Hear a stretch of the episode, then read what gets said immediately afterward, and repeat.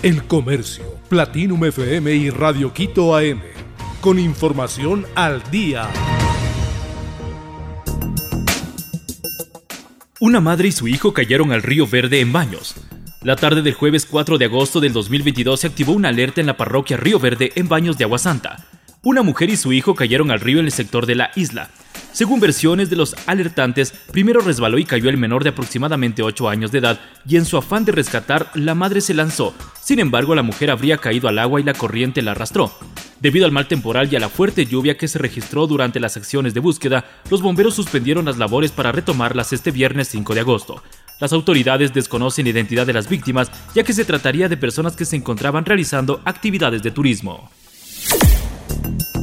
hay oferta de crédito suficiente para atender a los emprendedores, señaló Guillermo Lazo.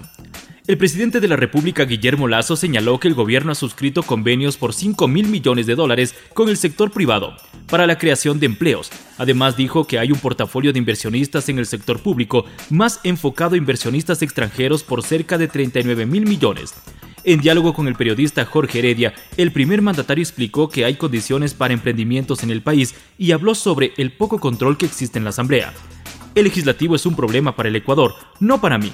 Enviamos una ley para promover inversiones y generar empleo y la devolvieron. Y solo con espíritu, bloquear al gobierno sin darse cuenta que le causan daño a los ecuatorianos, señaló el presidente. El CNE aprobó el límite de gastos electorales para el 2023. El Pleno del Consejo Nacional Electoral aprobó y autorizó el límite máximo del gasto electoral para las elecciones seccionales 2023. El límite de gasto electoral es el monto máximo establecido para que las organizaciones políticas realicen actividades de promoción que no impliquen la contratación de publicidad en prensa, radio, televisión y vallas publicitarias. El detalle de este límite para las dignidades de prefectura y viceprefectura, alcaldías, concejalías urbanas, rurales y por circunscripción, así como para vocales de juntas parroquiales rurales, se publicará en www.cne.gov.es. Copa Ecuador definió los cuatro equipos que jugarán el cuadrangular final. 9 de octubre, Independiente del Valle, Muchugruna y el Nacional se jugarán la clasificación a la final de la Copa Ecuador en un cuadrangular. Las fases semifinales de la competencia tendrán un formato distinto al tradicional. En ella los planteles clasificados deberán enfrentarse en un formato de todos contra todos en choques de ida y vuelta. Los dos primeros del cuadrangular serán quienes disputen la final a partido único en cancha neutral. Entre los conjuntos que conforman la llave 3 son las de la Serie A y uno de la Serie B.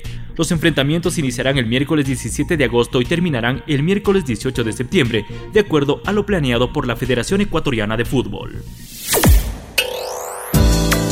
China suspende varias cooperaciones con Estados Unidos.